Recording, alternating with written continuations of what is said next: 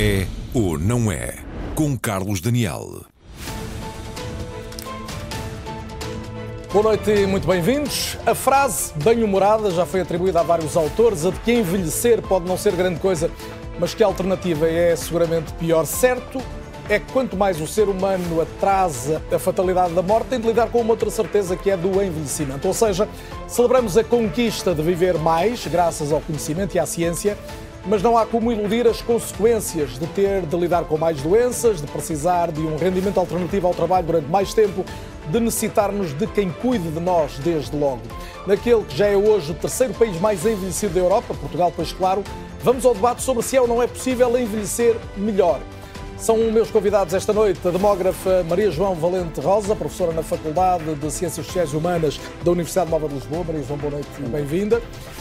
Também a economista Helena Sacadura Cabral, que pode revelar-se completa 89 anos no próximo mês. Bem-vinda, Helena, gosto cá também. O médico Pedro Cantista, que é o atual presidente da Associação Portuguesa de Osteoporose. Boa noite, igualmente bem-vindo. E à distância, as boas-vindas também para outros três convidados que vão estar em permanência neste programa. O epidemiologista Henrique Barros, que volta ao fim de algum tempo este programa. É um gosto tê-lo cá também. Atual presidente do Instituto de Saúde Pública da Universidade do Porto, e neste caso já há bastante tempo, com outros lugares desempenhados. O jurista Ricardo Pocinho preside atualmente a Associação Nacional de Gerontologia Social e está connosco, Ricardo Pocinho, a partir dos estúdios da RTP em Coimbra.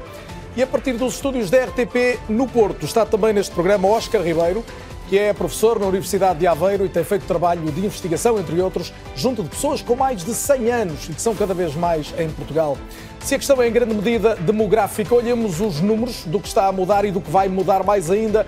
Vamos começar com o nosso raio-x.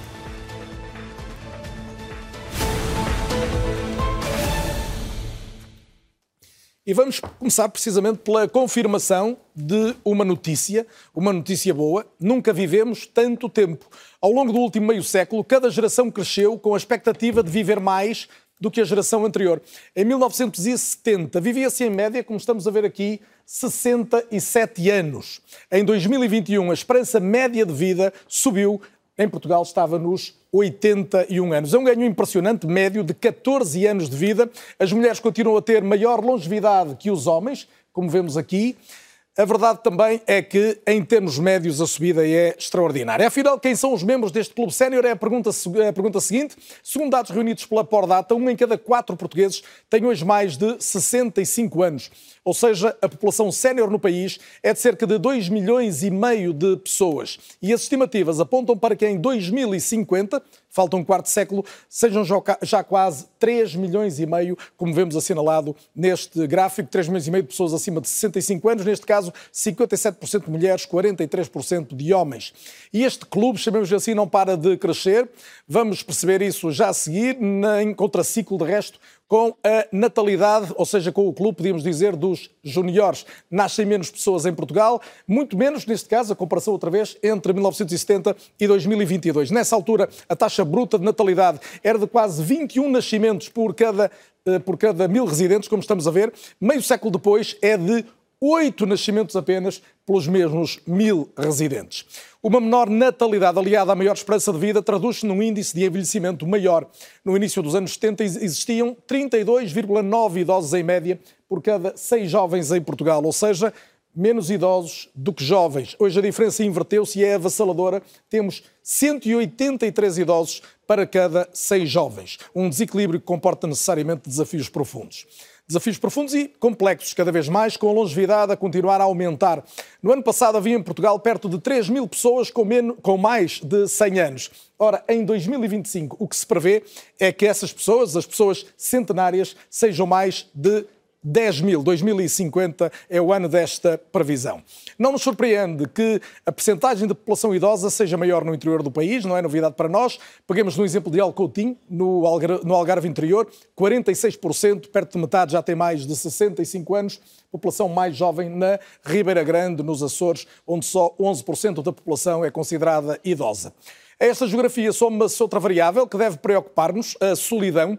Um em cada quatro idosos vive só, neste caso mais mulheres do que homens, o que necessariamente explica também pela viuvez mais provável no caso das mulheres. São 46% os idosos, vemos aqui ao meio, que vivem em casal.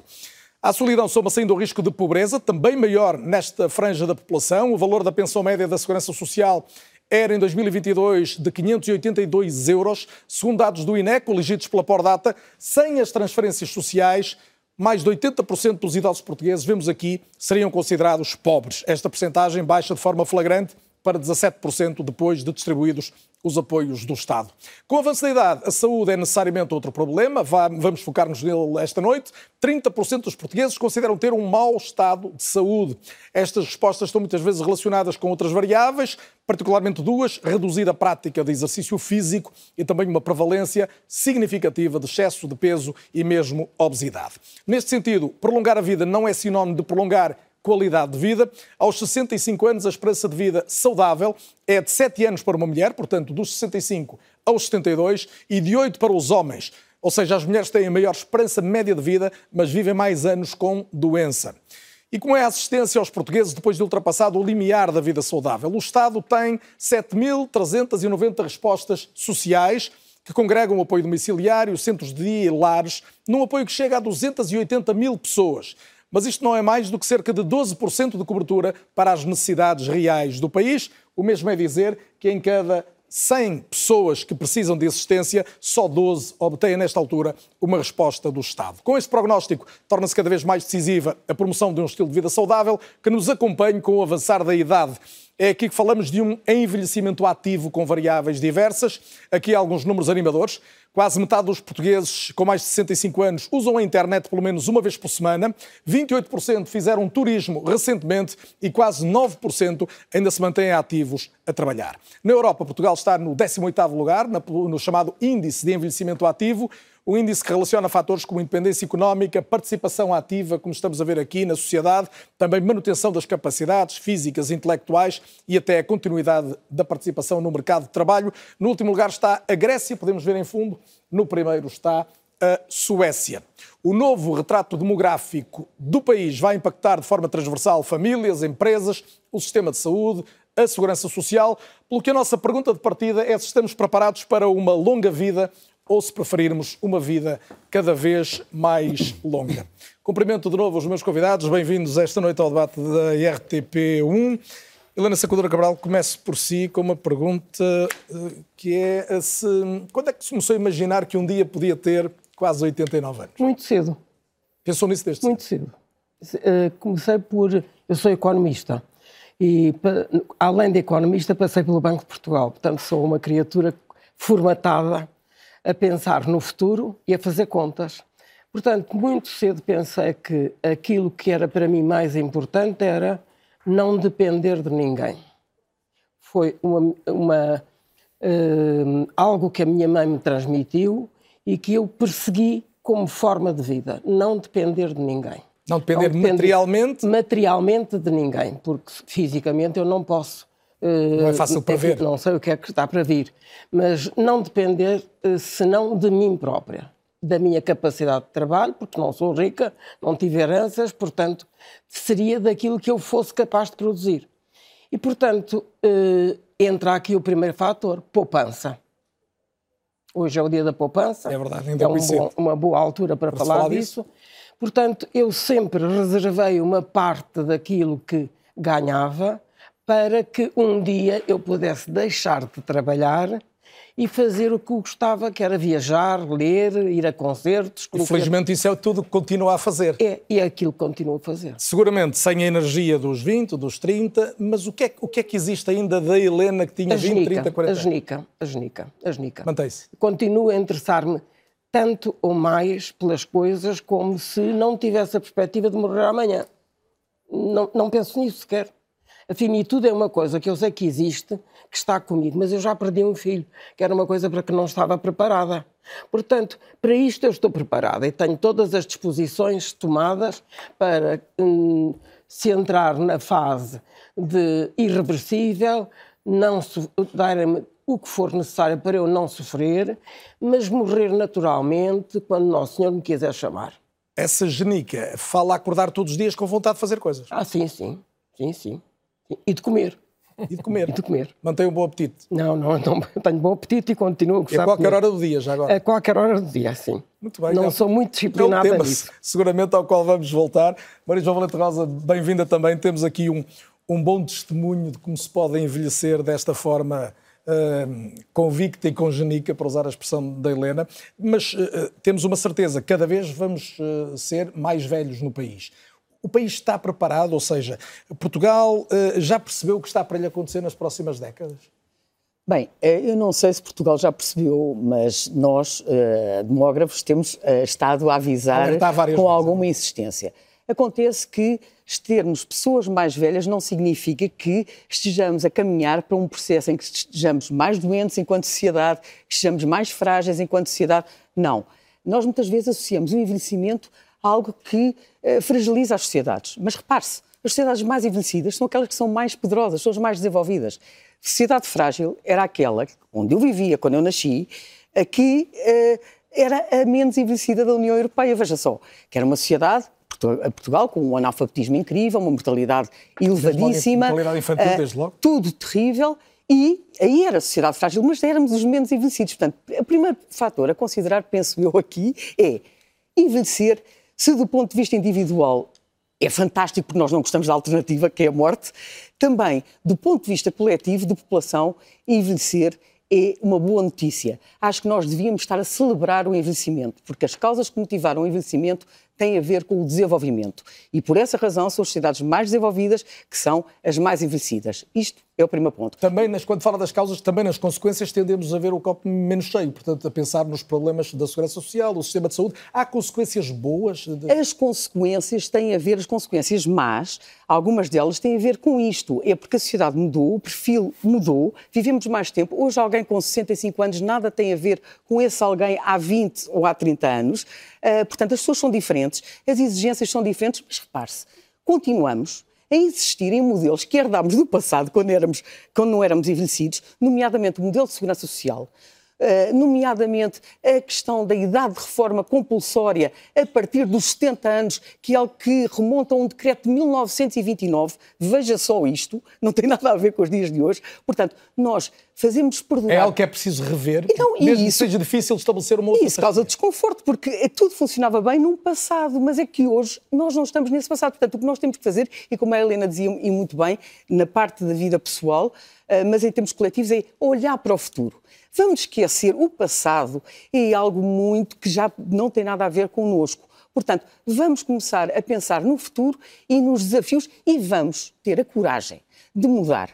Porque o sempre foi assim, como eu disse há pouco tempo, é um mau argumento para a vida, que é, como sempre fizemos, vamos continuar a é fazer. Não, começamos por nós mudar temos que mudar. além do- do limite da idade de reforma? Temos que começar a repensar o sistema eh, de segurança social, temos que começar a pensar o modo como nos organizamos. Por exemplo, em termos de ciclo de vida, temos três fases. Fase de formação, fase de trabalho, trabalhamos, trabalhamos, e depois uma fase de reforma. O que é que está a acontecer?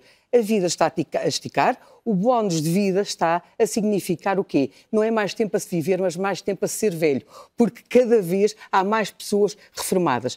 A vida deveria ser um entrelaçado entre formação permanente, precisamos de fazer formação permanente, ter menos intensidade de trabalho nas idades centrais eh, e ter mais tempo para estar com os outros, lazer, família, etc. E se continuarmos a, a- a te- ter Ativos uma atividade. Porque a, o- o- a atividade não é só uma forma, uma fonte de rendimento, é também uma forma não só de realização pessoal, como também de interação social. E muitas vezes, quando nos tiram a atividade que nós temos, nós ficamos perdidos, porque deixamos também de ter aqueles laços importantíssimos que alimentamos ao longo da vida. E vamos ter seguramente contributos importantes para atender melhor ainda a essa realidade, contributos desde logo da, da ciência médica e e da psicologia. Uh, para já, Henrique Barros, bo- boa noite e bem-vindo também. Como disse, mais uma vez ao É ou Não É, falamos mais vezes durante a pandemia, que parece agora ultrapassada no essencial ainda, que as infecções continuam a existir. Mas uh, hoje a pergunta, pelo menos a primeira, podemos até falar de, de vacinas ou de Covid mais à frente, mas a primeira questão é sobre se é possível um, um retrato epidemiológico do, do Portugal sénior. Ou seja, o que é que verdadeiramente acarreta para um país como o nosso o facto de estarmos eh, tendencialmente a viver mais? Eh, Bom, hum, sim, temos algumas informações, eh, mas deixe-me só continuar um pouco na cena de, do que estávamos a falar e lembrar um exemplo que, que eu penso que é muito ilustrativo. Uh, no, no, Reino Unido uh, havia um escritório que tinha por incumbência a garantir que cada cidadão britânico que atingia o centenário recebia um telegrama da rainha. E uh, é interessante ver que de 1952 a 2001 aumentou 15 vezes o número de telegramas que a rainha enviou aos seus súbditos, de 255 para quase 4 mil. Estamos uma ideia que num espaço muito curto de tempo, estamos a falar de pessoas de 100 anos, foi possível acumular vida. E como já foi dito, esta é uma vantagem extraordinária e que se deve uh, muitíssimo à melhoria das condições sociais e também à, à melhoria, à capacidade de resposta de um conjunto grande de inovação eh, tecnológica, científica e, em particular, médica. Em Portugal, eh, quando nós olhamos para, para, para, as pessoas mais velhas, eh, eu diria que nos confrontamos, sobretudo, com eh, três problemas relevantes. O primeiro tem a ver com um, já não podermos falar simplesmente em pessoas mais velhas, e, e, como sabem, começa a existir até aquela definição, uh, havia a terceira idade, a quarta idade, porque na verdade, do ponto de vista da saúde, da, da, da inserção uh, social, tudo isso, já começa uh, genericamente, embora há sempre muitíssimas exceções, como ainda agora acabamos de ver, uh, a ser muito diferente ter 65, 70 anos ou ter uh, 80, 90 ou mais anos. E, e, e, uma ideia importante é se estamos a evitar em Portugal as mortes prematuras que devemos evitar. E neste momento uma morte prematura é toda aquela que acontece depois dos 65 anos. Um, e, e, uh, e quando nós olhamos para os portugueses, estas gerações que têm muito mais de 65 anos têm um passado nomeadamente um passado de trabalho eh, iniciado a idades muito precoces da vida, circunstâncias muito adversas de, de habitação, eh, de eh, apoio na, na, saúde, que fez com que eles sejam grandes sobreviventes. É muito interessante, seria muito interessante percebermos bem o, que, o que defendeu toda esta geração, qual é o estudo da sua genética irá ser extraordinário para perceber as vantagens de as vantagens. O Henrique está, está, a falar, eh, peço desculpa só para percebermos, das pessoas que têm hoje 80, 90 anos e que tiveram uma vida atribulada, difícil do ponto de vista profissional, mesmo fisicamente, e que resistiram, é isto? Isso, é isso, e isso é interessante para uma coisa também que já foi falado. Quando nós nos comparamos com os outros, tendemos a considerar que temos menos qualidade de vida e que os tais anos de vida com qualidade são uh, excessivamente poucos, digamos assim. Mas isso tem muito a ver com uma coisa que é fundamental. Reparem, nós temos que resolver o problema das pessoas agora mais velhas, mas também temos que pensar como vamos construir os mais velhos do futuro. E temos que nos lembrar que o envelhecimento começa no ventre materno, começa no momento em que uh, a nossa vida uh, acontece. E vidas um, ehm, no início, com, uh, difíceis, expostas a, a enormes desvantagens, vão resultar em velhices com mais doença, com menos capacidade, com mais dificuldades. Um segundo ponto, se me permite, uh, por agora, um, que é também a nossa própria, a mudança da nossa própria um, exigência quanto ao direito, se quisermos, àquilo que nós esperamos que as pessoas possam viver.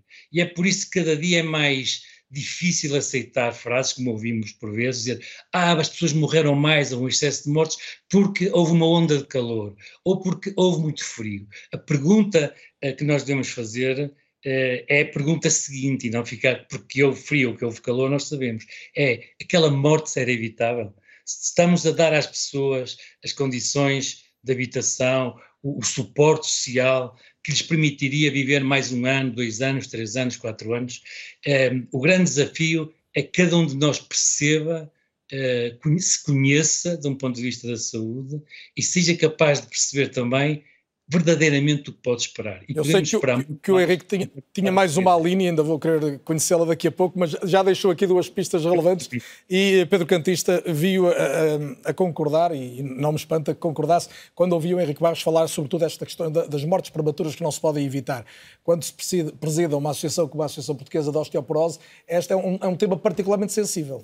É, eh, eu, eh, a osteoporose eh, é um bom exemplo uh, de uma doença em que o fator idade é determinante. Mas, se me permite, eu queria fazer uma reflexão primeiro sobre a velhice. E a reflexão que eu queria era dar uma visão clínica médica. Já foi dada aqui uma, uma visão demográfica, epidemiológica, cultural, um, economicista, social. Eu queria dar uma muito biológica e muito médica. Eu acho que uma pessoa que tem hoje 89 anos é jovem. Uh, e só passa a ser uh, velha se comparado ao mesmo nível de saúde que tinha há 30 ou 40 anos. Ou seja, eu acho que é uma decalagem biológica. Uma pessoa de 89 anos hoje seria, teria 70 ou 70 e poucos aqui há 30 ou 40 anos atrás. E, e na, na, na osteoporose também é assim. E agora repare, eh, há uma componente individual em que eu ser velho pode-me condicionar aquilo que é a característica que pode ser mais negativa já foi dito ali pela senhora doutora Helena Sacadora Cabral, que é o medo da dependência. Mas eu não falo de dependência económica, falo de dependência funcional. Porque, repare, eu ser velho é uma coisa ótima, mas ser dependente, seja qual for a idade, é má. Eu agora estou a falar como fisiatra, não é? Como um especialista de adaptação. Portanto, eu acho que há aqui um, um, um aviso claro deste envelhecimento. Nós estamos avisados, se não fizermos nada, estamos a ser, estamos a ser, estamos a, a, negligenciar aquilo que deve ser a nossa atitude. E se me permite, eu vejo isto do ponto de vista individual, eu, enquanto indivíduo, não quero envelhecer, quero bastar-me a mim próprio, e depois, do ponto de vista coletivo e social, que são os tais deveres que a sociedade tem, uma sociedade, um Estado social, nomeadamente, em que tem que cobrir aquelas pessoas Mas que estão voltar à questão do, E se do, me permite, do... só para terminar, há aqui no meio uma ponte que é como é que eu me insiro em sociedade. E falta aqui um papel muito importante que é o da família.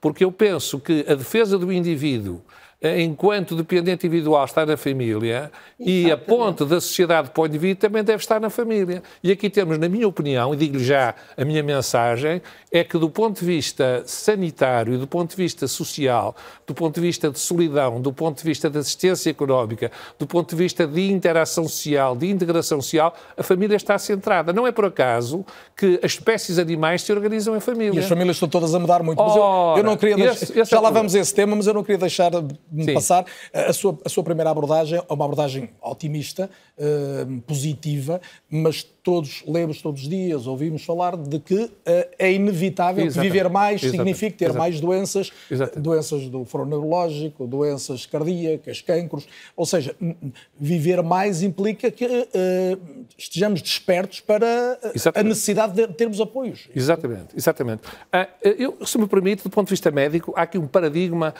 que é quase o chavão. O que interessa é a prevenção, diz-se. E eu sem dúvida nenhuma que o ênfase da prevenção vai fazer com que a doença não apareça tão cedo, mas ela acaba por aparecer, Exatamente. como a morte, é inevitável.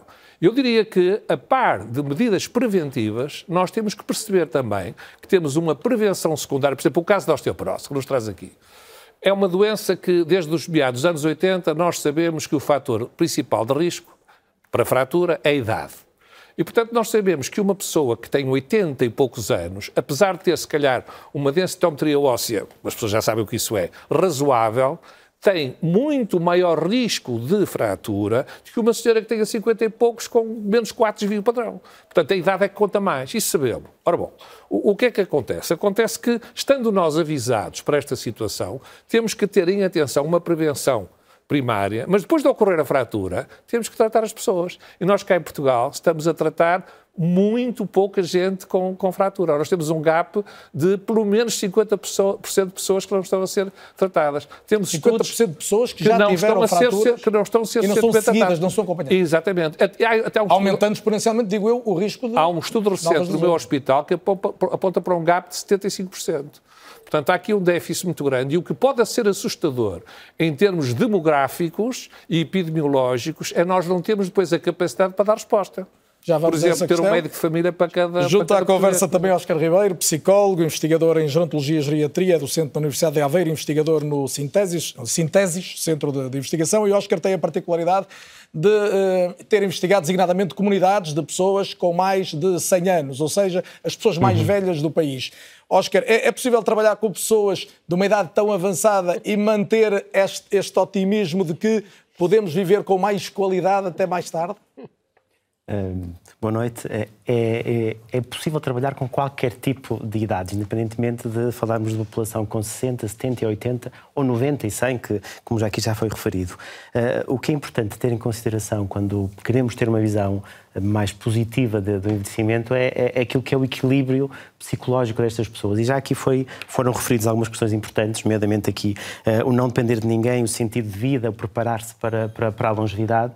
E nós podemos pensar em quatro aspectos centrais quando falamos neste equilíbrio uh, de bem-estar em idades mais avançadas. A gestão da dependência, mais ou menos inevitável, como aqui foi dito. Uh, a questão da autonomia, que é a capacidade de gerir, inclusive, esta situação de dependência e, de acordo com os parâmetros, o código de valores ou, os princípios que cada pessoa tem, à medida que envelhece. E depois aceitar-se que uh, se é velho ou seja, fazer uma, uma, integração harmoniosa daquilo que são as suas características de velhice.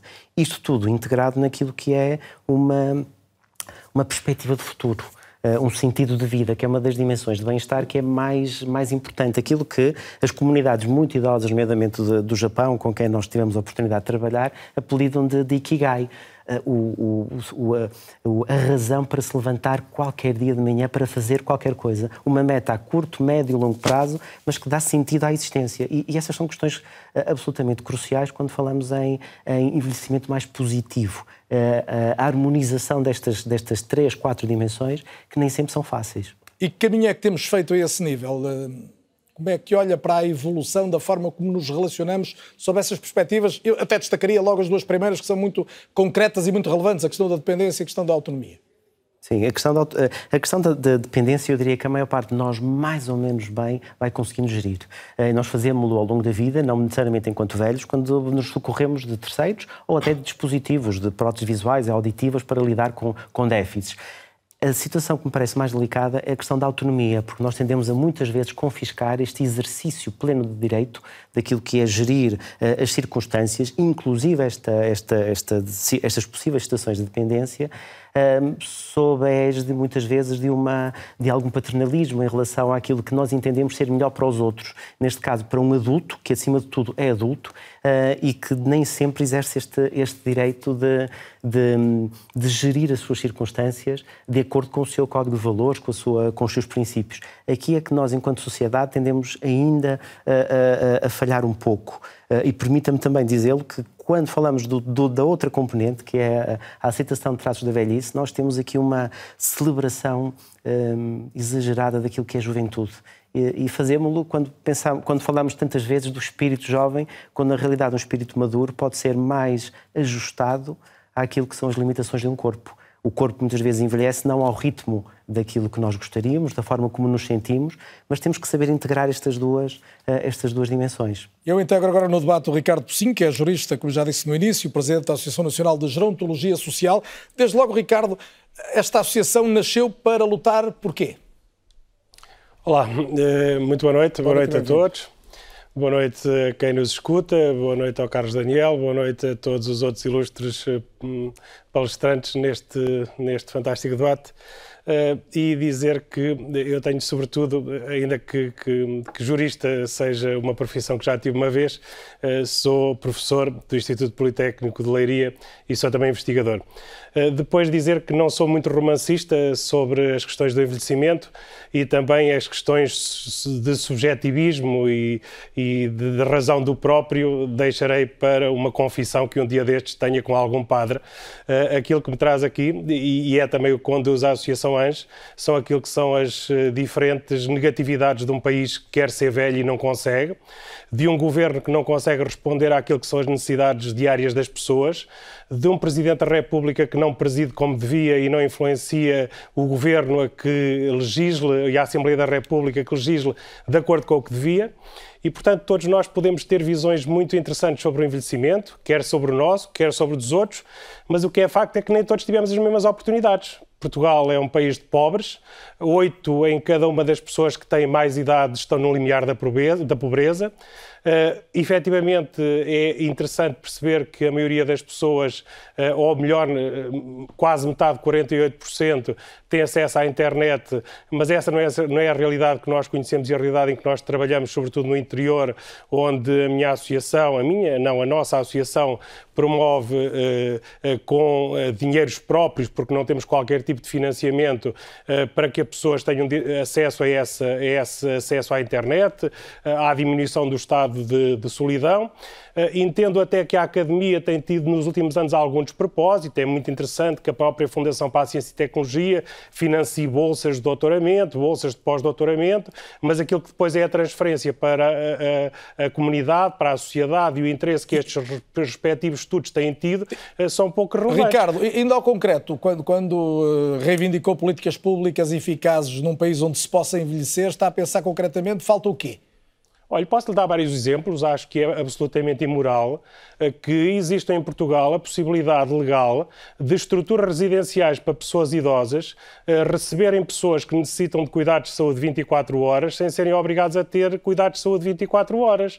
Reivindico, por exemplo, o facto de nós... Desculpa, tal... não percebi. Portanto, as pessoas recebem utentes, está a falar de residências sénias, portanto, dos lares, uh, senso comum, recebem uh, utentes que precisam de serviço médico 24 horas, mas não podem garantir isso, não têm condições, é isso? Não, não queria chamar-lhe de serviço médico, chamo-lhe antes de serviços de saúde. Uh, mas é efetivamente o que diz. Portanto, desde que tenham menos de 39 utentes, não são obrigados a ter serviços de apoio em saúde 24 horas. Depois, por outro lado, nós não podemos ser um país que se diga preparado para o envelhecimento quando nós temos uma necessidade absoluta de ter capacidade de resposta para todas as pessoas e para todas as famílias. Num absoluto eh, desacordo e descontentamento de todos e que temos reivindicado, de a forma de cálculo das prestações ser absolutamente diferente. Nós, naturalmente, neste debate não temos tempo para isso, mas dá-lhe só um exemplo que aquilo que é considerado para o pagamento das prestações dos lares são os rendimentos das pensões e tanto paga uma pessoa que ganha 370 euros de pensão neste país e que tem 10 milhões no banco, como paga uma pessoa que tem 370 euros de pensão e a única coisa que deixou quando foi para o lar foi uma galinha e um gato que alguém lá vai cuidar.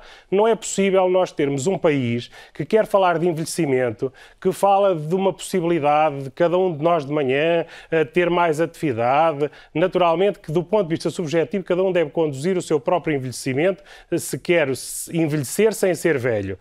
Agora, em que temos naquilo que temos que nos focar, naturalmente não são as pessoas que têm aqui, cada um foca-se no que quiser. Os portugueses, das duas uma, ou querem falar de envelhecimento a sério e conseguem que o governo abra uma agenda sobre isto, ou então aquilo que vamos ter é uma falência do Serviço Nacional de Saúde, que dizia eu há sete anos que era daqui a 20 e afinal vai ser antes. Pelos vistos é já em novembro. Quem anunciou foi o diretor executivo da SNS. Mas esse já é outro e... tema. Agora deixe-me ouvir outras opiniões, até a partir do que está a dizer. Hum, desde logo, Maria João Valente Rosa, temos de facto, em termos de políticas públicas, que olhar mais concretamente para a questão do envelhecimento, dedicar-lhe mais tempo e mais atenção? Claro que sim, que temos, mas eu gostaria de fazer aqui um ponto de ordem à mesa, se me é permitido. Nós estamos a falar do envelhecimento e acabamos sempre por estar a falar de doenças e de pessoas mais velhas. Coisa incrível. Mas, como o Henrique Barros disse há pouco, nós envelhecemos desde que somos concebidos. Portanto, o envelhecer é um processo contínuo. Porquê estarmos sempre a colar o envelhecimento a uma situação de doença e uma situação ligada às pessoas mais velhas? Isto é o primeiro ponto. Segundo ponto, as pessoas hum, hum, hoje que estão no segmento superior etário são pessoas que realmente não tinham hipótese de se prepararem porque elas nem sabiam que foram apanhadas de surpresa com este bónus fantástico de viver mais tempo. Elas, quando nasceram, os pais delas já eram velhos com idades relativamente baixas, morriam cedo e nunca pensaram chegar tão, tão longe. Agora, nós, envelhecer, tem a ver com olhar para o futuro. Nós sabemos que vamos envelhecer. 50% das crianças que nascem hoje em Portugal têm hipótese de ultrapassar com sucesso a barreira dos 100 anos. Isto significa o quê? O que eu sei que em termos da minha idade prospectiva, prospectiva, eu tenho mais pelo menos 24 anos pela frente. Um quarto de século é muito tempo. A pergunta óbvia é: e o que é que vai fazer com esse quarto de tempo? vou ficar sossegada, sentada, à espera que me aconteça qualquer coisa. ou vou começar a planear o meu futuro. E aí inicia a política pública que me colocou, que é o que é que nós estamos a fazer para ajudar as pessoas a planearem o seu futuro. O seu futuro que passa por várias coisas, nomeadamente por atividades. Eu pergunto muitas vezes se a reforma faz bem à saúde. E eu acho que a reforma não faz bem à saúde, quer do ponto de vista físico, quer do ponto de vista mental. Portanto, falamos muitas vezes do problema de saúde. Eu sei que a partir de uma certa idade as, as doenças começam a acumular-se, mas isso não torna a pessoa incapaz, incapacitada para qualquer coisa. Portanto, há uma multimorbilidade em nós, há riscos que nós temos que nos prevenir, porque as quedas, claro, nós temos que andar com sapatos de borracha, porque se calhar, então em Lisboa, com a calçada, caímos e vai ser um problema a partir de uma certa idade. No entanto, isso nós temos que ser inteligentes e lidar com aquilo, a, saber funcionar em segurança. Agora, convenhamos, quer dizer, isto nós temos que começar a pensar nas políticas públicas, a incentivar. As políticas públicas deviam incentivar as pessoas a terem atividade. E pergunta-me assim, mas o que é isso, incentivar as pessoas? Por exemplo, por que não otorgar uma prestação social uh, no, enquanto a pessoa está em idade ativa para fazer uma paragem, para fazer uma reconversão de carreira ou para se atualizar em termos de conhecimentos. Isto, se calhar. Gostei era... da sua ideia de como planear o futuro. Hoje a segunda parte é maior que a primeira, mas o intervalo é algo absolutamente obrigatório neste programa. Vamos fazer uma pausa curta. Voltamos logo a seguir. Vai valer a pena retomarmos esta conversa. A partir, se calhar, precisamente deste ponto, mesmo com a idade a avançar, há tempo para se planear o futuro. Vamos perceber como até já.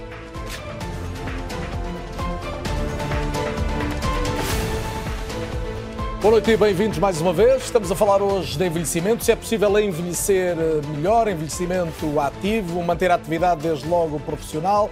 Vamos tentar perceber os eh, caminhos para planear os últimos anos de vida, que são cada vez mais, felizmente, últimos longos anos de vida. E conseguimos encontrar uma universidade sénior que foi criada precisamente a 31 de outubro, ou seja, num dia como hoje, foi em 2007, faz por isso 16 anos, a Universidade Sénior da Coria, no município da Anadia. Vamos destacá-la como exemplo, um bom exemplo de contributo para o tal envelhecimento ativo a nível físico e intelectual. Tem nesta altura 90 alunos, dos 50, que é a idade mínima de ingresso, até aos 92. Se a maioria tem vontade de aprender línguas, informática ou técnicas de pintura, também há quem procure apenas companhia e diversão. Aulas de inglês, I like to go to the holiday, to the beach and mountain. De pintura. Eu faço montes de experiências com desde sal, açúcar, farinha, tenho aqui tudo posto no, no quadro, mas adoro estar aqui a, a fazer isto e a, e, a, e a criar.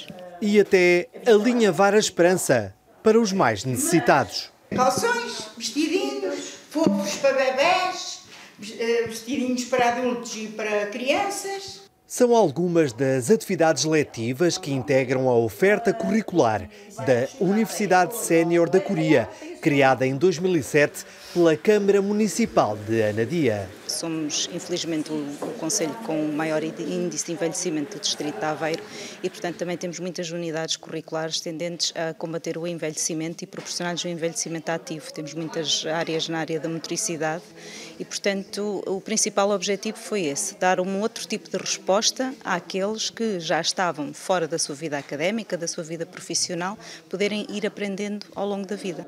É o caso de Teresa Dias, professora aposentada do ensino básico. Foi porque realmente tinha ficado lá muito atrás, no antigo quinto ano, e eu resolvi recuperar um bocadinho daquilo que sabia, que era pouquinho, para aprender mais um bocadinho e poder ajudar principalmente e principalmente poder ajudar a minha neta, se ela precisar. Aqui frequenta as aulas de inglês de um professor natural do Canadá que usa as tecnologias para manter o contacto de proximidade quando tem que se ausentar para a sua terra natal. Em termos de português, eles eles passam muito para para ensinar português também.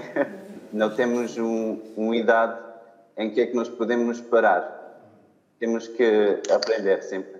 O único requisito para a inscrição na universidade é ter mais de 50 anos, porque de resto não há limite para se adquirir conhecimentos. Que o diga Sónia Lopes, que aos 90 anos de idade é uma aluna veterana, há já 14. Eu trabalhei muitos anos no ensino básico.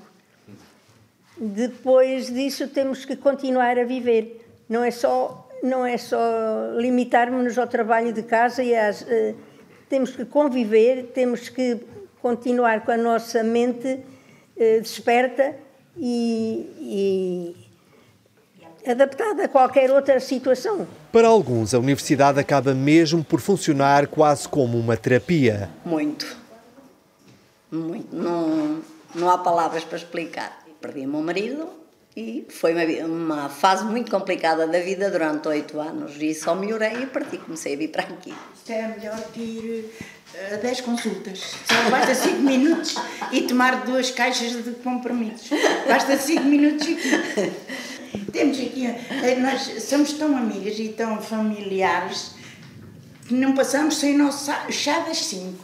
Da parte dos responsáveis pela instituição, existe uma perfeita consonância com os alunos. De forma que também possibilite uh, alunos uh, poderem uh, ausentar-se ou suspender a sua matrícula para cuidar de um familiar, para se deslocar ao estrangeiro, porque muitos deles são, são imigrantes. Uma total flexibilidade que tem permitido atrair cada vez mais alunos ao longo dos 16 anos de existência. Atualmente, são 90 os inscritos na Universidade Sénior da Coreia. Os professores reprovam-me sempre que é para eu voltar. E aparentemente funciona porque continua na escola. Helena Sacadora Cabral, hum, há pouco a hum, Maria João Valente Rosa me disse aqui uma frase que eu retive, que é a reforma faz mal à saúde. A Maria... Péssima A Helena não, não, nunca sei. pensou em reforma no sentido não, não, de. Não, não, eu sei, eu, eu determinei a partir de certa altura, quando cheguei, eu comecei a trabalhar com 13 anos. Deixe-me só dizer que esta reportagem foi efetuada por dois uh, colegas, eu não disse, o Paulo Rolão e o Cláudio Calhau, uh, Calhau, e que tinha aqui dois, tem aqui vários bons exemplos de gente que, que, que se encontra, não é? Também é muito importante as pessoas encontrarem. Bom, uh, para lhe responder à sua pergunta, eu comecei a trabalhar muito cedo porque dei explicações, tirei um curso com uma bolsa e entendi que se eu recebi da sociedade aquilo que recebi, porque os meus pais podiam me pagar, mas não meu pai era um pai hum, velho, tardio, e portanto não queria que eu estudasse, queria que eu aprendesse francês, inglês e casasse. E possivelmente já teria até alguém em mente para, para me destinar. E, e não, escolher, não teria escolhido mal, porque eu estava em lugar, nesta altura, estaria viúva e bastante hum, abastada.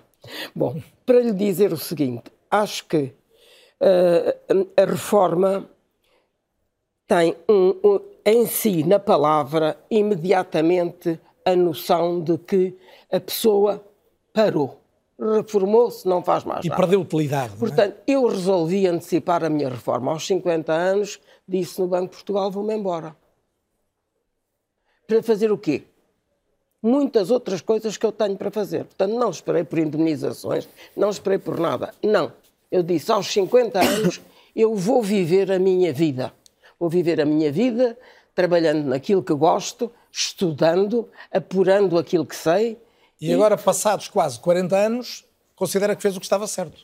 Olha, eh, acabei de publicar um livro, penso publicar ainda outro, se viver a, até lá e o tra Aproveitou a pandemia para estudar mais economia, concretamente a, a economia da felicidade? Os meus alunos ganharam imenso porque eu eh, acompanhava o desenvolvimento das teorias económicas e tudo isso, mas eu tive a oportunidade de, durante um período, estudar só, só estudar.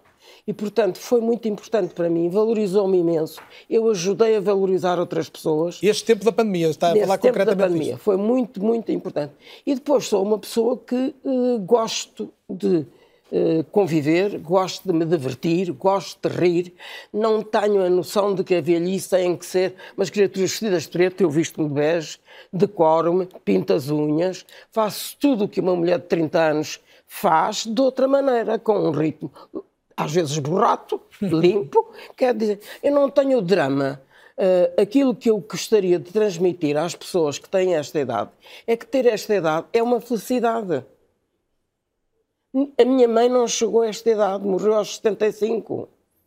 Que bom que seria se ela tivesse vivido mais 14 anos. Que bom que seria para mim também. Portanto, se as pessoas se agarram à ideia. Se tem essa de possibilidade reforma, de viver, que a aproveitem. De que a reforma, a reforma é uma coisa que não marca, não tem período de tempo, a gente reforma-se daquele trabalho para fazer outro trabalho, para fazer outras coisas.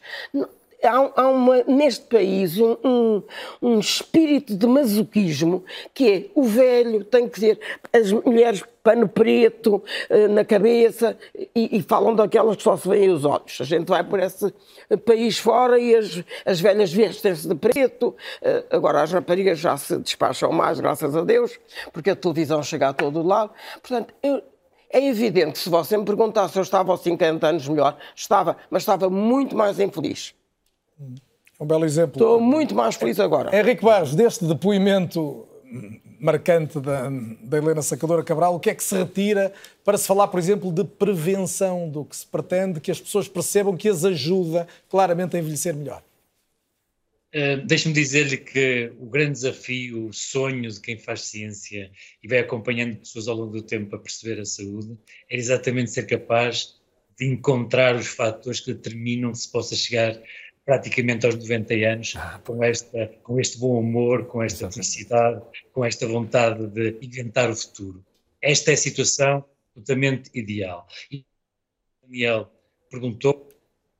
Estamos agora com uma perda na imagem, Henrique. Creio que o som ainda se ouvia, mas a imagem não estava. Vamos tentar recuperar já a seguir a, a ligação via internet que nos traz Qualquer o, o Henrique Barros esta noite. De que me deixasse dizer uma coisa. Isto não é inato, trabalha-se. Uhum. A, a, felicidade ou a, a, a, reforma ativa ou trabalha-se. Eu não fiquei sentada num, num banco à espera que me caíssem as coisas. Como é que não, trabalhou? Eu, como é, olhando para mim, vendo quais eram as minhas fraquezas, tentando ultrapassá-las, fazendo aquilo que, uh, que, me custava às vezes mais fazer. Nunca As... se conformando nem com a tristeza, nem com a não, desilusão? eu perdi um filho que é a maior dor que pode haver no mundo. Sem dúvida. E cinco dias depois, o meu filho, antes de morrer, disse mãe, prometa-me que continua a fazer a sua vida como fazia se eu cá estivesse. Cinco dias depois, eu estava na Feira do Livro a assinar, a fazer autógrafos. Com certeza e sentia-o bem ao meu lado, sentia-o bem ao meu lado. Portanto, se as pessoas têm uma sensação de pessimismo, divorciam-se, ficam quase mortas. Uh, perdem um filho, uh, deixam de ter vontade de viver. Uh, não tiram, não conseguem um lugar num, num determinado sítio, vão-se abaixo. Eu não sou exemplo nenhum, eu não sou santa, não. Eu tenho, eu tenho debilidades como toda a gente. E momentos ter dois, e, ter dois filhos na política é uma debilidade que é, é logo uma doença. É um teste, Mas, é um grande teste. É um teste. Portanto, aquilo que eu queria transmitir é que aquilo que eu tenho tenho, porque Deus me deu essa possibilidade, mas eu não tenho nada gratuito na minha vida. Nunca tive nada gratuito na minha vida. Lutei para entrar no Banco de Portugal, lutei para entrar na aviação, lutei para, eh, para entrar no primeiro emprego. Não, não me foi nada dado, não, eu não herdei, mal acabei o curso, eh, nada. Lutei, fui para. Não queria e ser... hoje está a lutar ainda para escrever já mais um livro. Sim, sim já está bastante adiantado. Henrique Bar, já o temos de volta. Já está bastante adiantado. Tem aqui mais uns elementos para juntar à reflexão. Não, sim, sim, eh, mas o que eu gostava de dizer é que de facto era extraordinário perceber até de onde vem esta força para lutar. Porque também não podemos, eh, em certa medida, culpar aqueles que, que não conseguem encontrar as soluções para os problemas.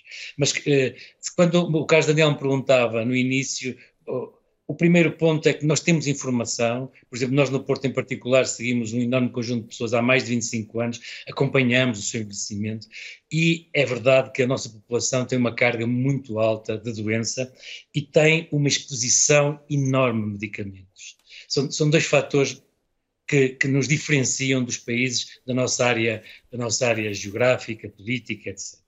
Mas há o, mudou, e foi outro ponto que eu frisei, mudou a maneira, a, a vontade que nós temos que não seja assim.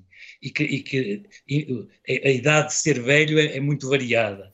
Mas há um ponto que não podemos fugir dele. A idade, tanto quanto nós hoje somos capazes de conhecer e até de modificar, acompanha-se de uma coisa terrível, que é o, o, o lento perda de capacidades cognitivas. E, e um dos fatores que mais o determina é exatamente a escolaridade as pessoas com mais alta escolaridade conseguem percursos muito mais longos de, de, de uh, gestão da sua vida de uma maneira mais ativa. E esse é um, é um dado comprovado ao nível dos estudos que se fazem. Esse é um dado perfeitamente claro. E, e, eh, e, e, portanto, há uma esperança de que as coisas melhorem dessa, desse ponto de vista no futuro. Mas também, há uma, mas também temos que perceber que eh, nós temos um capital de saúde, eh, como temos o, o tal capital, o dinheiro que está no banco, que nós precisamos de acumular e precisamos de saber gerir. Quando, quando nós decidimos fumar, por exemplo, sabemos que a probabilidade de manter a nossa saúde, de manter a nossa atividade, a nossa resposta uh, de um ponto de vista biológico está inequivocamente diminuída. E, e, não serve para nada dizer que há exemplos de pessoas a que isso não acontece, porque a maior parte das pessoas não é isso que lhe acontece. E, e, eh, e daí que, uh, o, mesmo na, na, na, à medida que os anos passam, é fundamental ter eh, eh, esta capacidade de mudar coisas que nos deem mais capital, mais capacidade para responder aos desafios. E isto também se aprende. Aprende-se com informação, aprende-se com a escolaridade que não se teve na altura apropriada e com uma coisa que é difícil de definir e que às vezes tem, tem uns contornos eh, muito nebulosos, que é aquilo que a gente fala muitas vezes, a literacia, as várias literacias. Mas há um último ponto, se me permite ainda, que modifica muito isto e que eh, nós em Portugal temos que ter uma particular atenção. Nós somos uh, ditos de brandos costumes, mas a violência interpessoal é muito alta, a frequência dela em Portugal. E é muito alta nas pessoas com mais de 60, com mais de 65 anos. Atinge uma em cada seis pessoas, é vítima de violência física, um número mais alto ainda é vítima de violência psicológica, violência sexual até numa pequena proporção, mas sobretudo violência financeira. Quando nós nos comparamos com uma série de países uh, da União Europeia, com quem tivemos a possibilidade de fazer uh, estudos comparativos, a, a, violência financeira, ou seja, a impossibilidade de, a partir de uma certa idade, sermos senhores das decisões sobre, sobre por exemplo, o nosso dinheiro, é muito marcada entre nós. E tudo isto está muito ligada com a falta de apoio social, com, com, com a tal falta de estruturas familiares saudáveis, e, e, e este conjunto de fatores determinam muito, uh, uh, às vezes, a impossibilidade, permita-me esta palavra de síntese, uh, de dar a volta às adversidades que encontramos na vida. Eu, eu tenho aqui perguntas para todos, vou tentar ser uh, democrático na repartição das questões e do tempo, mas Oscar Ribeiro não resiste depois de termos ouvido. Eu não resisto a interrompê-lo, porque é, há uma coisa que me parece que falta aqui. Uh, tudo o que o, o, o doutor disse é verdade, mas uh, eu fui operada duas vezes ao coração ah, e sabia que um dia isso podia acontecer. Quer dizer, eu, eu fui operada do, às duas mãos, é de ser operada a um joelho, portanto, eu não sou um modelo que não corresponda rigorosamente ao desgaste certo. dos anos. O que eu não quero é que o meu tempo livre, aquele de que eu disponho cá embaixo, seja sobretudo marcado por isso, senão eu não me tinha operado ao coração, Deus me livre, tinha medo de morrer, não ia. Oscar Ribeiro, como é que conseguimos que mais pessoas se preparem, no fundo, para, desde logo, estes momentos em que a saúde leva a, a, ter que superar dificuldades, a dor até física, mas também momentos uhum. de perda, como já se falou aqui, que são momentos, eh, infelizmente, com o avançar da idade, são quase uma fatalidade também eles. Sim, é, é, importante percebermos que nós também, pela primeira vez na história, temos um período de desenvolvimento enquanto adultos maior. O que quer dizer que também temos mais tempo para maturar um conjunto de competências de gestão, eh, com, de gestão de, de, de, adversidades, como seja a perda de alguém próximo, como seja situações de, de doença. E, e, estes recursos que vamos desenvolvendo ao longo do tempo têm sido uma das, das, dos principais focos da ciência psicológica nos últimos anos, tentar perceber o que é que, como é que estas pessoas aos 70, 80, 90, 100 lidam com esta, com esta adversidade. Eh, é importante percebermos que grande parte dos modelos que nós temos de entendimento sobre uh, as pessoas mais velhas foram concebidos para etapas de desenvolvimento mais precoces, ou seja, a velhice há uns anos, há uns anos atrás era concebida até aos 60, 70. O aumento da esperança média de vida faz-nos perceber hoje que é um grupo extraordinariamente heterogéneo Uh, e nós temos pela primeira vez na história um conjunto de, de, pessoas em número que nos permite perceber se há um padrão, se é que é possível encontrar um padrão de funcionamento mais comum daquilo que é a população Mas como é aos que 70, pode, aos 80. Oscar, nós temos uh, seguramente Sim. muitas pessoas com 60, com 70, com 80, com 90 anos uh, a ver este, este programa, até porque é Sim. véspera de feriado, todos nos podemos permitir deitar um pouco mais tarde no dia de hoje. Uh, como é que se consegue, tentando ser o mais concreto conseguir, robustecer Sim. emocionalmente uma pessoa para que lide com estes processos de envelhecimento e, e esses, essas questões de, de, perda e de sofrimento que estão associadas? Sim, é, é uh, o que fazer em concreto, certo, no fundo. Isso mesmo. A, a, verdade é que temos que estar inseridos num bom contexto que reconheça as nossas capacidades. E estamos aqui a falar de contexto social, contexto familiar, que reconheça primeiro as, as necessidades das suas pessoas e que dê espaço e respostas de apoio. Uh, podemos pensar, em casos, em casos limite de maior dificuldade, o, o recurso a, a, a apoio psicológico, que é uma necessidade que tende a não ser reconhecida para a população mais velha e que deve ser reconhecida. Por exemplo, uh, pegando numa, numa perspectiva mais, mais clínica, se quisermos colocar as coisas nestes, nestes termos, mas uh, permitir que as pessoas estejam integradas na comunidade, naquilo que é tal aprendizagem ao longo da vida, aquilo que são os recursos formais ou não formais para manterem-se ocupadas, manterem-se manterem comprometidas com o sentido de pertença, é algo que está ao nosso alcance enquanto sociedade uh, fazer. É claro que estamos a falar de um processo que é uh, duplamente de responsabilidade individual e responsabilidade coletiva em termos dos serviços de apoio que temos ou não temos.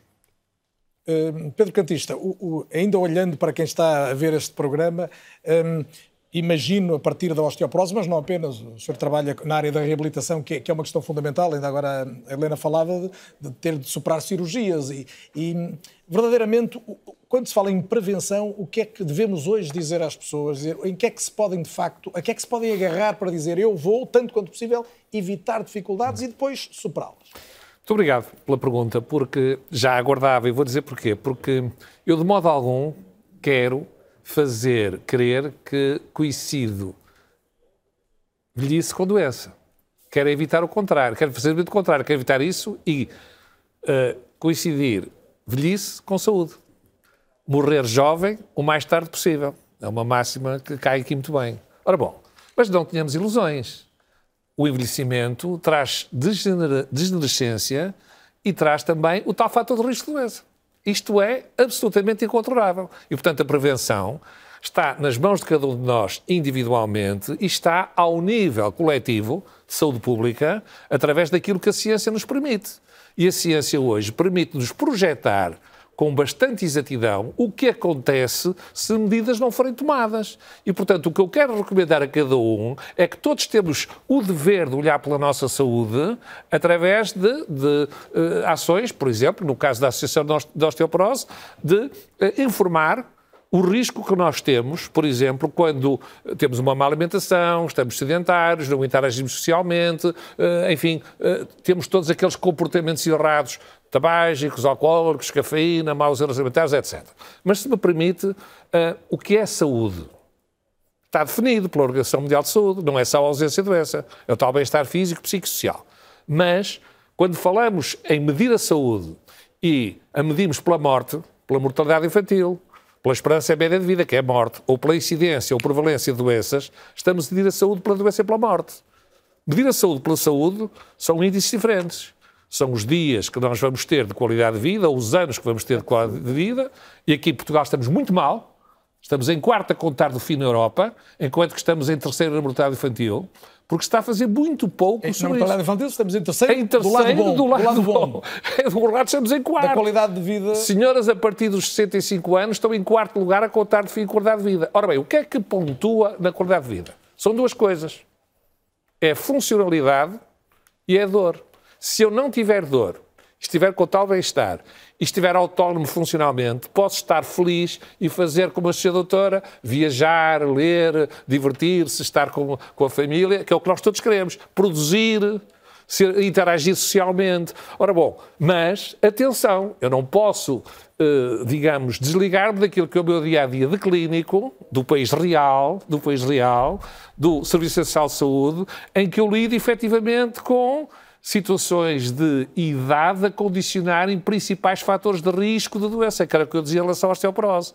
Mas não E é o que só. É que falta não é que, só. que as pessoas consigam incorporar, entender. Na minha opinião, o problema é muito complicado, porque as projeções demográficas que nós vamos fazer eh, têm eh, a chamada inversão e a transição demográfica tem uma contrapartida que temos que aproveitar. É que nós estamos também na transição tecnológica, na transição digital, na transição da informação. Se nós soubermos realmente progredir e através destas ferramentas, como agora se diz, informáticas, poder compensar e prevenir com informação e tratar de outra maneira, com eficácia, as Mais pessoas. brevidade, e eu abro, mais exatamente, e proximidade. deixe-me pôr aqui um, um ponto que já foi falado aqui, que é crucial.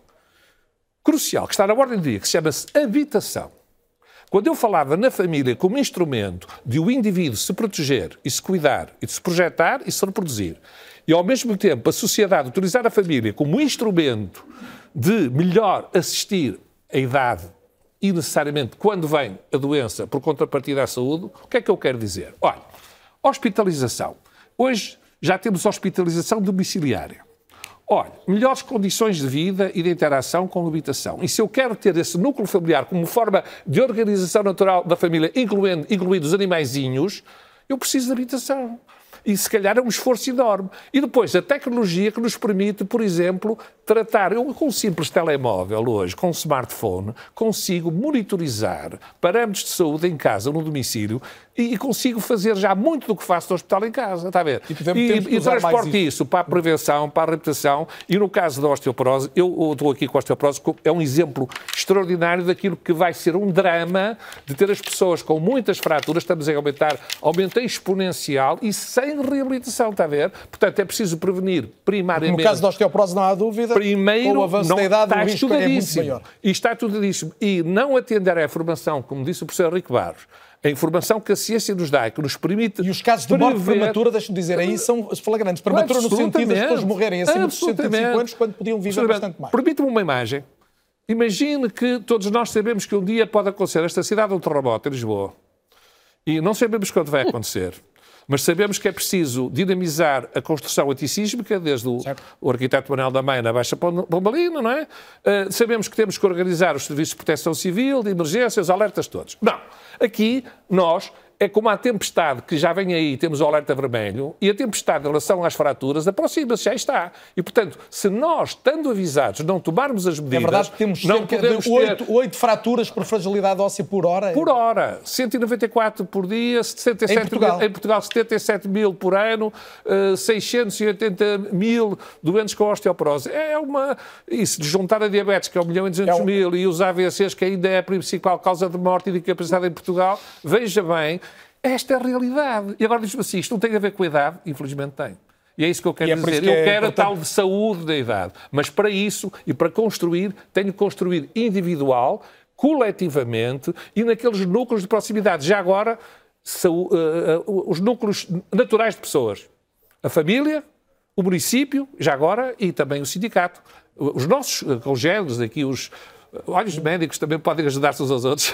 Quando estiverem menos distraídos com outros, com outros debates do momento. Maria João Valente Rosa, temos aqui a questão da família, já foi abordada e eu gostava do seu olhar também sobre esta mudança da- das famílias, mas há pouco a Maria João aludiu a algo que podemos eh, ilustrar até agora com um gráfico que nos trouxe, tem a ver com a forma como olhar o ciclo da vida, ou seja, passarmos daquela fase, vamos dizer, tradicional, daquele modelo de educação, trabalho, reforma, para algo que pode ser mais complexo, mas muito mais, eh, muito mais capaz de nos realizar, não é? De- adequado aos tempos, adequado porque, tempos. porque a formação, nós normalmente concentramos a formação nas primeiras, eh, nos primeiros anos da nossa vida e nós precisamos de formação ao longo da vida. Aliás, nós sabemos que muito do que aprendemos na escola hoje já não nos serve. A aceleração dos tempos é de tal ordem que nós precisamos estar permanentemente a aprender.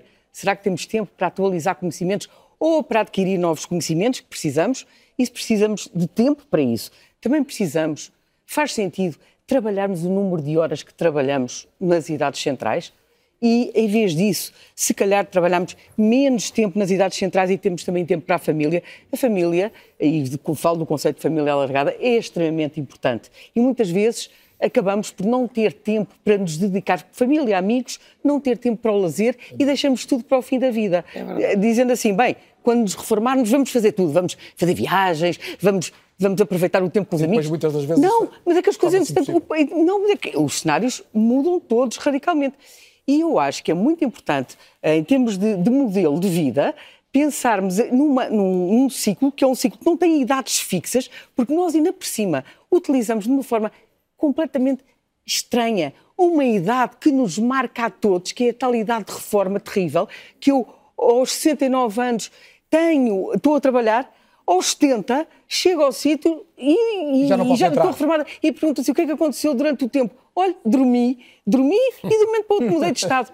E mudei de estado, mas não é mudei de estado só para mim, é mudei de estado para os outros, porque os outros passam a ver-me como alguém que já está fora, já deixa de ter interesse. Portanto, aquilo que a Helena Sacadura há pouco dizia, que é o trabalho que isto dá em manter-se dentro do sistema, não, e isto, uma pessoa como ela, ela conseguiu. Mas a maior parte das pessoas não conseguem fazer isto sozinhas. E nós não podemos afastar as pessoas só porque têm uma determinada idade. E isto é algo que ao longo da vida as pessoas podem ter várias carreiras, vivemos mais tempo, porque é só uma carreira. E, por outro lado, as pessoas vão mudando de interesses, porque se nós começarmos como economistas, não podemos acabar como, eh, eh, sei lá, eh, Pintores, pintores ou, ou uma atividade qualquer ligada à, à À inte- bricolagem ou outra coisa qualquer. Ou à informática. Porque não, ou à informática. Nós temos que mudar de carreira, nós temos que nos preparar. Olha, eh, ajude-nos a ler este seu, eh, esta sua sugestão de modelo multifase. E o modelo multifase, no fundo, a ideia é, nós temos o tal modelo, que é, o modelo das três fases, e então se a esperança de vida Das três aumenta... fases estamos a vê-lo aqui à esquerda, à direita vemos o multifase. que é as três fases, sendo que quando, a esperança de vida, quando o tempo de vida aumenta, a fase cinzenta, que é da reforma, vai É, aumentar, cresce. o que significa que é a reforma que está mais a aumentar com o bónus de vida, e o que eu faço, a proposta que eu, que eu aqui desenho, é uma proposta em que estão os vários tempos intercalados. Estão tempos, eh, portanto, o tempo de formação inicial, mas durante a vida adulta começamos com o primeiro emprego, depois possibilidade de pararmos, possibilidade de fazermos formação, possibilidade de fazermos uma sabática, uma sabática qualquer que seja a idade e o nível de formação, voltar e um novo emprego ou o mesmo, e depois prosseguir e fazer uma nova paragem, e isto prolongando, sendo que o tempo de reforma continua a ser os tais 15 anos, o tempo de reforma total, mas as pessoas vai se desligando progressivamente com uma reforma a tempo parcial, com trabalho a tempo parcial e vamos tendo uma Tem vida toda a razão. muito Toda mais a adequada razão. aos tempos modernos. Toda a razão. E mais, e eu gostava também de chamar a atenção para um outro aspecto que, que, que é, nós ao falarmos disto, ah, esquecemos de falar das gerações. E repare... Já lá vamos, eu volto à família às gerações. Não é que eu gostava tanto, porque nós nunca tivemos tantas gerações em simultâneo é, é viver juntas. E estamos a aproveitá-los, tirando os avós. E Vamos já a isso, vamos já a isso, até pegamos na família na questão das gerações, o tempo voa. A Maria João escreveu um livro que se chama Um Tempo Sem Idades. É um ensaio precisamente sobre o envelhecimento da população, onde constam precisamente estas, estas ideias. estas ideias que podem ser revolucionárias ou apenas evolucionárias, se quisermos, que é bastante mais útil tantas vezes. Eh, Ricardo Pocinho, seguramente teve vontade já de eh, intervir mediante alguns dos temas, mas eu ouvi aqui do- há pouco do Henrique Paz, particularmente uma questão que gostava da sua leitura, esta questão tem a ver com a, com a violência que é exercida sobre os mais velhos. O senhor conhece bem a realidade eh, em que vivem muitos dos mais velhos em Portugal, inclusive a questão da violência financeira, de quem acompanha e da confiança que é possível ou não ter nessas pessoas que acompanham os, os idosos em Portugal, desde logo ao nível familiar e ao nível daqueles que cada vez têm menos apoio familiar. Pois, efetivamente, eh, eh, nós eh, vivemos hoje tempos que a agressividade sobre as pessoas com mais idade deve ser algo que nos deve fazer envergonhar a todos. A forma como o nosso país trata os mais velhos é eh, algo que nos deve eh, fazer corar de vergonha.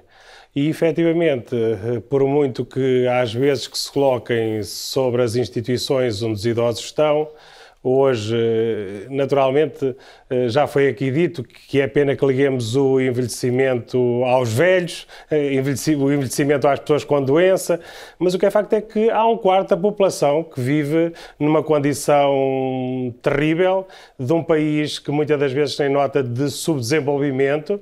Nós eh, sabemos hoje, eu relembro que fui o primeiro português a fazer uma tese de doutoramento sobre as universidades séniores, sei o valor eh, daquilo que estamos a falar. Temos neste momento um projeto em Pombal absolutamente gratuito que promove este envelhecimento ativo com as pessoas, eh, eh, sobretudo com as que não têm dinheiro, porque vivemos num país de diferentes oportunidades, mas voltando à questão, é uma tragédia efetivamente os problemas de violência acontecerem sobretudo dentro da família, porque nós colocamos muitas das vezes sobre as instituições e alguém ocorre a dizer que as instituições são mal geridas, eh, logo de repente diz também que os funcionários não estão qualificados, mas eu deixo sempre uma nota de reconhecimento, de agradecimento àqueles que cuidam dos outros, que muitas das vezes são a sua primeira e a última família, eh, que são aqueles que trabalham nos lares, que todos os dias saem de casa para ir tomar conta das familiares dos outros. E e não é aqui que ocorre a violência. A violência acontece, acontece em casa, a violência acontece depois, quando nós rogamos que haja uma série de estatutos de cuidadores formais, de cuidadores informais, de cuidadores mais ou menos formais, quando a responsabilidade maior de tomar conta dos mais velhos devia ser das suas próprias famílias, sobretudo aqueles que têm grandes possibilidades monetárias e requerem a todos nós, e ainda bem que é isto que é um Estado social, uns ajudarmos os outros, mas eh, quando as próprias famílias podiam subsistir respostas privadas com fins lucrativos, porque em Portugal não há lares públicos e isso também é a tragédia uh, dos lares ilegais, exatamente porque não há lares públicos em Portugal, a não ser no território da Madeira. E aquilo que temos hoje é uma dificuldade terrível de encontrar pessoas que queiram cuidar dos outros, mas aqueles que encontramos são pessoas que nos merecem mais confiança que as próprias famílias, porque é dentro de casa que acontece a maioria dos problemas de agressividade, seja de violência financeira, física e tudo mais. E nós temos que ter aqui uma nota muito clara que Portugal precisa, do ponto de vista do envelhecimento, de ter uma estratégia jurídica, legislativa, que muito seja equivalente à lei de proteção de menores, para que nós possamos sinalizar pessoas que sejam vítimas de violência, às vezes a vítimas de violência é apenas a exposição ao abandono, numa resposta extraordinária e bem pensada que é o Serviço de Apoio Domiciliar domiciliar e que hoje a Europa defende, a ideia do aging in place, cada um no seu lugar, mas só é interessante cada um envelhecer em sua casa se tiver vida. Porque Ricardo, estou sem a... tempo, mas estou a ouvi-lo. Defendia que, por exemplo, houvesse uma Secretaria de Estado da Longevidade, como a da Juventude? Olha, defendia que houvesse uma unidade de missão uh, para o envelhecimento, já propusemos à senhora Ministra, uh, e isso é que eu propunha, que efetivamente houvesse algo que nos unisse, a todos os que estamos aqui hoje, a todos aqueles que se queiram juntar às questões do envelhecimento, e que efetivamente conseguíssemos fazer aquilo que naturalmente não sou só eu, mas eu sei o caminho e eu sei qual é a resolução para a maioria dos problemas. Tenho pena que muitas das vezes não me ouçam e que não queiram prosseguir caminhos, porque estão presos ao corporativismo, aos interesses e àquilo que alguém já dizia aquilo aqui que eu também discordo, que é o sempre foi assim. Eu não posso conviver com o sempre foi assim. Portugal vive hoje no limiar de um problema muito grave, a falência do Serviço Nacional de Saúde e a falência do Serviço de Segurança Social como o conhecemos. Um, pelos vistos, acontece amanhã, dia 1 de novembro, dito pelo diretor executivo do SNS, o outro acontecerá um dia destes sem nós darmos por ela. E, e portanto, é muito importante hoje... que todos nos unamos. E, e, fica a sua sugestão de uma unidade de missão que pegue nestes temas. Eh, Maria João Valente Rosa, prometi que voltávamos à questão das gerações e cá vou cumprir, eh, eh, até porque esta questão da família é recorrente neste debate, ouvíamos agora outra vez. As famílias, por um lado, são cada vez mais pequenas, portanto, há, há, menos gente disponível para cuidar dos mais velhos. Depois também temos as questões da imigração, obviamente mais gente nova que emigra, e, e se quisermos até temos o facto de, associado à longevidade, quando se tem um pai ou um avô que chega aos 90 ou aos 100 anos, muitas vezes o filho também já é uma pessoa com bastante idade é? e tem que cuidar do mais velho. Pois é, eu, eu, eu oh Carlos, peço desculpa, mas é que eu não sei o que é ter bastante idade. Bastante idade hoje não é, é bastante idade. Portanto, eu nunca consigo situar-me neste plano. Uh, não consigo. Mas, vamos não imaginar, consigo, mas, eu, eu percebo isso, mas se famílias... eu tiver um, um, pai com 100 anos e tiver 75, sou, sou uma, é mais difícil para ver Tem uma geração de sanduíche, porque ainda por cima tenho os filhos, muitos deles também com problemas por causa dos netos e por isso estou ali. Eu estou, aqui a desejar chegar à idade da Helena e com esta vida. Agora, eu, eu, eu, é um grande eu acho que esta, esta, esta questão das gerações é tão forte. Nós temos tantas gerações em presença, mas nós continuamos a segmentá-las. Por exemplo, deixe-me dar-lhe um exemplo nós olhamos para as iniciativas que, que, estão dirigidas para os mais velhos. Eu não vi ali uma criança. Porquê que as pessoas mais velhas não voltam aos bancos das escolas? Porquê? Porquê que eu? Porque há saberes que eu se calhar preciso e que as crianças, ou os mais jovens também precisam. Por exemplo, falou-se da literacia. Literacia financeira é importante para todos. Para crianças, uma para adultos. tem uma reforma para gerir, para não estar dependente. é que nós não voltamos ao banco das escolas e não misturamos gerações. Porque não está a falar únicas... apenas de uma universidade sénior não, por, por muito não, não. que sejam não, todas Nós temos elas. que promover o cruzamento das gerações. Nós temos sítios para os mais velhos, sítios para os mais novos, e quando o mais velho aparece num sítio para, para, para, os mais novos, olham para ele a pensar, mas o que é que se passa? E depois temos um estigma terrível em relação ao envelhecer, que é traduzido nisto, que é quando alguém encontra alguém e, e diz olha, estás exatamente na mesma, ou nem parece a idade que tens, ou estás cada vez mais novo.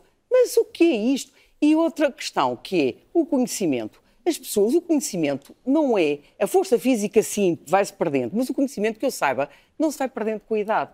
E hoje precisamos de conhecimento. E as pessoas vão acumulando conhecimento. E este ponto é muito importante muito também bem. para percebermos que as pessoas, qualquer que seja a idade, umas são mais conhecedoras que outras, e eu não estou a fazer uma apologia dos mais velhos, porque todas as pessoas são diferentes. E outra questão muito complicada é dizer que todos são iguais a partir dos 65 ou dos 70. Há pessoas com 70 que estão eh, fantásticos, há pessoas com 50 que estão horríveis. E, e, e, há pessoas com 20 que estão terríveis. E há pessoas com 80 que estão fantásticos. Ou seja, nós temos que olhar para a pessoa, para o valor que ela tem. E estamos a desperdiçar um capital humano incrível, importantíssimo, só porque metemos na cabeça que a partir dos 70 anos as pessoas têm que sair. E se tiverem família e se puderem cuidar dos seus netos, têm um papel importante. Se não, a sociedade já não espera nada deles. Olha, entretenham-se para aí, façam o que entenderem e se fizerem alguma coisa de jeito, cá estamos nós para aplaudir. Mas também se não fizerem nada, ninguém vos incomoda. Isto faz sentido? Faz sentido. Eu adorava ficar Como aqui assim? a falar bastante mais tempo. O nosso tempo voa e eu queria deixar-vos um desafio a cada um que, no mais curto espaço que conseguirem, tem que ser menos de um minuto cada um, senão eu estouro o meu tempo e vamos ter que pagar uma multa e não convém. Que me digam o que é que eu gostava de dizer antes de irmos embora, ou seja, o que é que eu não queria deixar de dizer neste programa. E, um, Oscar Ribeiro, posso começar por si. Sinteticamente, o que é que não queria, não queria deixar de dizer que ainda não disse? Temos uma enorme heterogeneidade nas pessoas mais velhas, há múltiplas formas de envelhecer e há múltiplas formas de chegar a idades avançadas, seja isso lá o que for, para o entendimento de alguns, uh, de alguns colegas. Portanto, heterogeneidade é a palavra de ordem. Ricardo sim. O que quero deixar uh, como, como frase final, ou pensamento final, é que aconselha que cada um olhe pelo seu próprio envelhecimento mas que não deixemos todos os dias pensar no envelhecimento dos outros. Somos uma sociedade diferente, somos um país pobre e somos um país que precisa de muita solidariedade para que todos consigamos envelhecer da mesma forma. Muito obrigado, Henrique Barros. Um, eu sublinhava de facto a enorme necessidade de fazer circular as diferentes gerações entre si, de as cruzar e, sobretudo, lembrar que não é possível imaginar eh, esse envelhecimento saudável se ele não for preparado. E a sociedade tem que se mudar para preparar-se para ele e para o acomodar. E isso é que nós estamos provavelmente eh, a perder tempo nessa, nesse caminho. Pedro Cantista. Idade não é sinónimo de velhice. Velhice eh, deve ser uh, sinónimo de saúde e bem-estar mas temos que estar avisados ao que a ciência nos diz, nos avisa e não negligenciar uns pequenos alertas para vivermos com saúde até ao fim das nossas vidas. Maria João.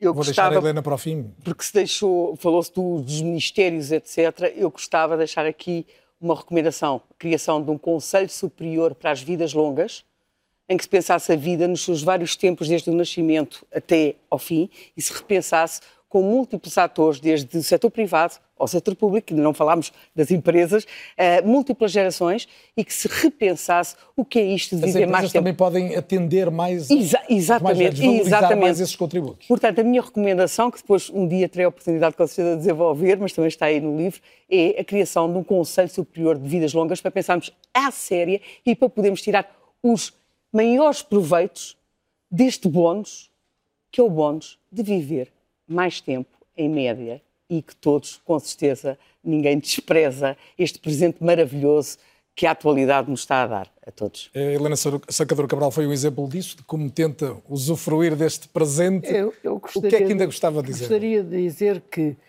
uh, o envelhecimento não é a antecâmara da morte. O envelhecimento é um caminho que todos nós fazemos ser velho e aceitar ser velho é natural, Eu não posso querer, aos 89, pôr as saias acima do joelho, porque o joelho é o que eu tenho de pior. Portanto, saber ser velho, saber ser velho, aceitar a velhice, como se aceita um filho, como se aceita um divórcio, como se aceita uma viuvez, faz parte da vida. Não há felicidade sem dor. Nós só sabemos que somos felizes quando fomos infelizes. E então aproveitar, aproveitar o presente, viver, viver, sair, conversar, pôr em contacto as gerações várias, os meus netos. Eu adoro falar com o meu neto mais velho. Ele desafia. Adoro. É, eu tenho um grupo em que a mais velha é a Helena Isabel, tem 70 anos, e o resto tem tudo 50, 40, e eu e vou eu, a vozinha, com eles para todo lado. Ainda, se Deus quiser, no fim de semana lá estarei com eles. Se alguma coisa nos faz novos, também é ter novos amigos. É? Exatamente. E, e a gente só cá vem uma vez, não tenho a certeza de cá vir segunda. e eu espero que venha cá mais vezes ao programa. foi um gosto tê-la Agora cá, será foi um gosto tê-los todos. Foi, aliás, Mas gostei muito de ouvir e não quero deixar de dizer isto, os meus dois colegas de painel. E, e os que estão à distância também. E, e fiquei muito satisfeita que haja pessoas que estão no, na, na sua atividade a pensarem como eles. Eu agradeço muito. Eu agradeço, agradeço imenso. Contente. Todos os contributos foram ótimos. Foi um privilégio estar a ouvi-los. Agradeço, obviamente, também a quem, esteve a, a quem esteve à distância, o Henrique Barros, o Ricardo Pocinho, o Oscar Ribeiro. Muito obrigado pela presença esta noite na RTP. Aqui em estúdio, Maria João Valente Rosa, Pedro Cantista e Helena Sacadora Cabral. Agradeço, sobretudo, a si, mais uma vez, o facto de ter estado connosco em debates que, se, a que nos obrigamos a cada terça-feira, trazendo outros temas que não apenas aqueles que decorrem da dita espuma dos dias. Assim voltará a ser na próxima semana. Aproveite, aproveite bem o feriado de amanhã, ou não é volta a ser dois, oito dias. E já sabe que tem este programa resumido nas redes sociais, mas também em permanência no RTP Play, também em podcast. Boa noite, até a próxima.